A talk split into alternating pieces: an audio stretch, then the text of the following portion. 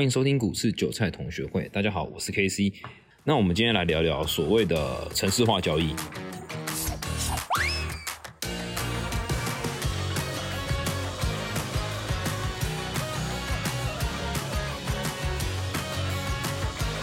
呃，很难想象啊，我现在录影是在家里哦，录音这个东西在家里，然后呢，有测了好多种方法录音，让音质变得更好，最后。跟影音组的人讨论，就是 盖上自己棉被。可是你要知道，其实盖上棉被真的超级热的。然后加上，如果你一直讲话的话，其实你一直不停在在不停的在吐你该死的二氧化碳，吐到我自己都觉得呼吸困难，好像跟智障一样。可是这没办法，因为现在公司板桥那边也是疫情很严重啊。在聊城市化交易之前，我们先讲一下目前的交易方式。其实主要就区分两个，一个就是主观交易跟城市化交易。那大部分的人都会先从主观交易开始，因为城市交易的门槛较高，并不是想象中的那么简单。那差别在于说，今天如果你做城市化交易，其实是把你自己主观交易的想法给城市化。所以你要知道一件事情哦，不是嘴巴说什么，哎，我要城市化交易，我要城市化交易，它就马上出来。因为你要是一个成功的主观交易人，你才有办法把你的策略给城市化。而且哦，就我知道的城市化交易者，他并不是只有一个策略，他手上可能握有十支到二十支，甚至三十支、四十支的策略同时运行，然后呢，让他自己的绩效达到一个平滑。甚至他们去看 MDD 这些数据，不是说像市场上很多人说我有一个策略，然后假设啊，最重最多的策略大部分都是期货啊，就说我有一个。耶稣策略好了，我就随便讲一个耶稣策略，然后它能让你绩效多少多少多少。可你要知道，盘势一直在变，所以呢，它会让你的绩效一直很不稳定。可能这三个月啊，假设啦，假设这三个月你的绩效都还不错，可能下一个月第四个月一开始，你会发现，干你的绩效跟屎一样，这时候你的策略呢就会停掉。可你想看，真的在玩城市化交易的人，手上握有十支好了，十支策略。假设他有三支策略现在不可行，他是不是还有七支策略在跑？可能那七支突然又有三支不行，但是原本的三支可行，他又重新启动，让他的绩效达到一个平缓的趋势。所以你会知道，在绩效图上面，城市化交易的人的绩效，它是比较偏向于平滑，比较平滑啦。但是呢，如果你是主观交易的人，他就是一种。走法就是大起大落，你要平稳的话会相对较难。当然了，它的走势的斜率会比较陡，它的获利、获利率啦，获利率的斜率会比较陡。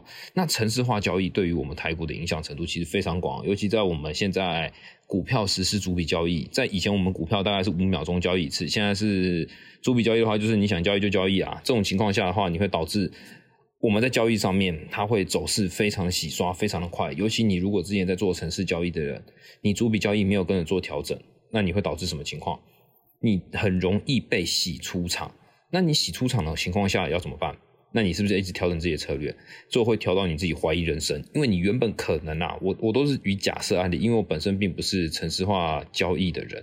然后你会遇到一种情况，就是假设你原本停损是设两趴，两趴。可是因为实施主笔交易，你会发现两趴很容易被打到，打到之后呢，它又上去了。那你是不是会调三趴、调十趴？可是这个也不是正确的哦，因为你的停损跟你的获利应该要达到一个 balance，一个平衡，并不是说你今天我把停损往后拉，然后你就可以很容易的让你自己的获利达到一个趋近于平滑的程度，这是不太可能的。而且在城市化交易上面，最常遇到的就是在期货盘上面，你会发现很多时候我们都俗称胖手指，可是其实胖手指跟有时候的瞬间跌不太一样，其实胖手指应该是讲说叫人为因素。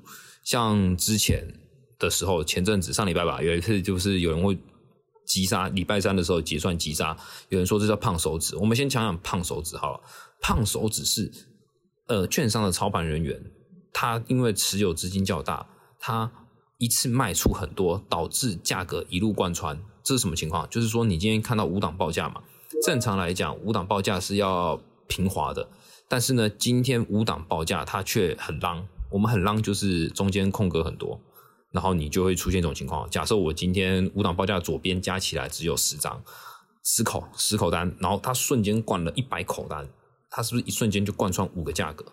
然后再往下的五个价格呢，可能又没价格，它又一路贯穿一路卖，因为它用市价卖出。我们之前有提到市价是什么？市价就是今天不管任何家有。不管任何价格，它就是直接要卖，所以它瞬间贯穿，这会引发什么情况？引发连锁效应，导致城市单连锁触发，所以它不一定是胖手指哦。我今天只要是有一个人有能力，我发现五档报价很狼，我是不是只要大单一灌下去，我是不是就有可能会触发很多城市单的停损，跟着我一起卖，导致股价瞬间下跌？你在想另外一件事情，这种情况，我讲一个经验好了，每次股市要大跌的时候。我们的五档报价的挂单方式，就像我刚刚讲的，非常的散，非常的浪。这个情况，如果你有在盯盘的人，你会就会注意到。那如果今天五档报价挂的非常密集的话，其实你要崩跌也很难啦。但是你股如果股价很浪很散的话，其实要崩非常快，因为下面都没有人买，跟没有人支撑，这个很容易让所谓的城市化交易的人打到他的停损价格。你你要想一件事情哦，今天城市化交易的人。它的停损价位基本上都是出出价之后，直接用范围市价打出去。范围市价，那范围市价是什么？就是不计任何价格啊。那你今天一打穿，那范围市价连锁卖出，那叫什么？那停损卖压一个接一个连环打。那回归到市场上面，我们今天来探讨，我们目前的主观交易的人还是占大多数啊。以台股来讲，可是，在以美股来讲的话，美股的主观交易就。比较少，但是美股交易的城市化，呃，很多，基本上占了七到八成。基本上我们欧美股市的交易大部分都是城市化交易。那城市化交易的话，就会导致很容易俗称的瞬间杀盘、瞬间洗刷，让行情非常的陡。那你要想一个概念哦，今天如果台股股股票也开始实施主笔交易，是不是造就这些在国外资金的城市交易人，他会想进军台股，因为以前台股都没办法进军嘛。那你现在要现在变成城市化交易的话，那是不是变成说，哎，我今天在交易这些股票的时候，是不是会相对容易？因为以前我们都是五秒成交一次，五秒成交一次，五秒成交一次。可是五秒成交一次真的很痛苦啊！对于城市化交易来讲的话，尤其。在别的国家根本没这种东西，只有台股有这种东西。那今天好了，政府把这个主笔交易给撕起来的时候，会让怎样？让所有人都觉得说，哎，台股是不是下一个可以交易的城市化市场？所以为什么主笔交易之后，很多人会说行情变得难做？原因就是因为之前城市交易并没有这么多，但是现在呢，城市化交易的人非常多，而且都进军到台股市场。台股市场呢，就变成它的波动起伏相对放大。那对于主观交易人呢，到底有没有交易机会？其实你要想一个概念哦，我们在人机对决之间哦，其实机器也是人，机器也是人去那个创造出来了。当然你会提到之前的 AlphaGo 就是下围棋，最后人类无法战胜。可是我觉得那是有差异化的，呃，差异在哪里？今天我们在下围棋、下象棋、下西洋棋，我们会把游戏规则完整的跟电脑去叙述，它就是在一个范围内，它去做不同变换，它能预测几百万种、几千万种的结果论。可是今天在股票市场，它并没有一个完整的规范。什么意思？它并没有办法把人性变成程式化。如果你今天把人性给程式化，我跟你讲，那一定可以赚到钱。可是今天如果没有办法完全这样子。赚到钱的话，就是 你没有办法把人性给弄进去的话，那这样是不是比较难？一定难，绝对难。难到什么程度呢？难道就是说，你今天每一次在 呃写城市化交易，你都会探讨，就是说，哎，现在行情是不是比较不稳啊？然后杀盘是不是会很严重啊？这个杀的力道是不是很重？这种东西无法城市化。而城市化只能做什么？就是把你自己的绩效给平滑起来。今天如果你把绩效给平滑起来呢，这个操作会相对稳定。所以如果我们今天好面临到你是个主观交易，今天进来这个市场，城市化交易比你快，我还是强调那个重点。今天你比不了快，你就跟人家比慢。因为趋势是一旦产生就不容易反转，但是如果你今天一直想跟人家比快、比快、比快，我跟你讲，你真的比不了他们快，他们又比你力弱，所以他们在反打能力上面都比你强。城市化交易很多新人进来都想要觉得说，呃，这都是一个很好的赚钱方式，因为泯灭人性，尤其加上大家都是上班族，不用看盘，然后用城市化交易是不是可以？那我们来讲城市化交易。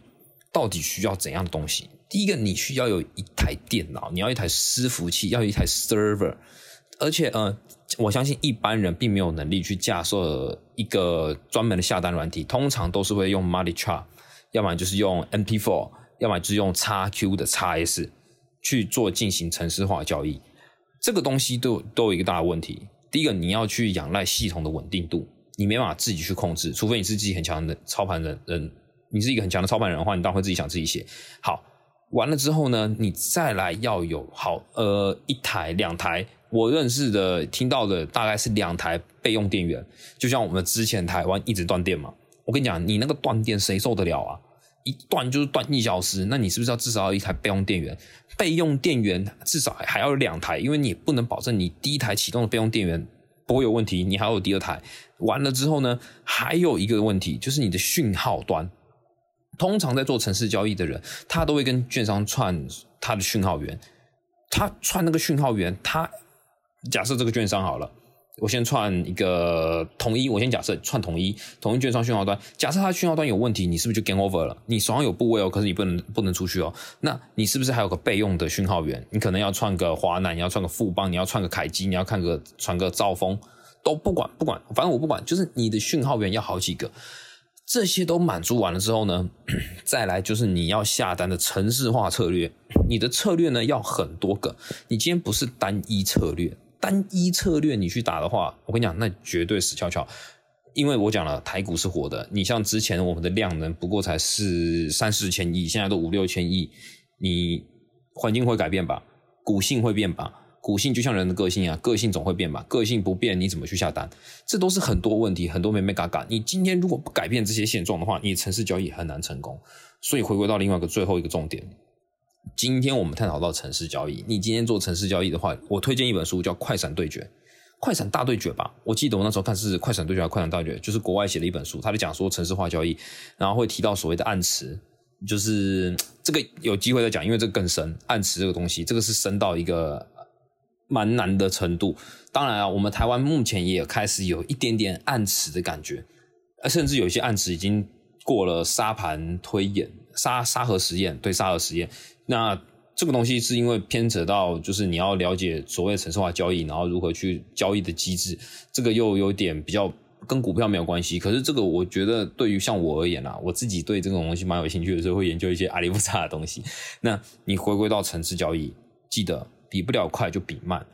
就算你被促价单打到停损出去，我们用闪电下单，促价单打到出去就让它去吧，因为有时候这叫缘分，你要适适当的拿起跟放下。那城市化交易呢？真的不建议新人一开始就进来使用，因为城市化交易真的很难。可能你交易十年、二十年的人呢，也不见得会城市化交易哦，因为那个东西需要你还有要有工程背景，然后再来你还要把你的想法转换成城市化语言，你还要讲给你的工程师听得懂，然后你还要维护维护这些设备。所以通常在做这个交易的人呢，他的资金是非常庞大，可能底下有养了好几个人啊，甚至他自己本身就具备这样的能力。当然啦，这个都是大家未来想要走的路，因为毕竟你真的把一台电脑放在那边就有钱赚，何乐而不为？就跟你在做比特币一样。所以，如果你们有很多其他想要做城市化交易的人，先缓缓，先不要把钱投进去，因为城市交易真的很难，不是随便讲的那么简单。你去租，我知道现在很多券商在卖城市化交易的策略，你看就好了，先不要买。先不要买，我也吃过闷亏。我之前也买了某一间券商的那个城市化交易，我就被喷了大概一个月，喷了快两千多点吧，两千多点啊！因为他前面都赚很爽啊，到后面整个炸裂，就是炸裂，因为股性整个改变。因为之前的期货那时候我还记得哦，每三十分钟上下振幅两三百点，那个期货策略打到你头的歪一边，绝对歪一边，你根本受不了。打到你一堆一堆一堆的，原本两三百点可能是两到三天的行情，甚至一天的行情，它现在压缩到三十分钟内就两三百点上下洗刷，那个量大到一个哭罢，真的只有哭霸两个字还行啊。然后那个策略就直接阵亡了，那个月大赔。当然了，不会把之前赚都赔完，只是如果你那一个月你的钱没有放够的话，你就是直接断头，甚至你就直接停在那边不动了，因为你没有多余的钱在交易了。大家懂为什么？好，所以如果你有其他问题，你可以在下方留言，甚至帮我们留言评论五颗星。那我们今天的话题就到这边喽，就这样，拜拜。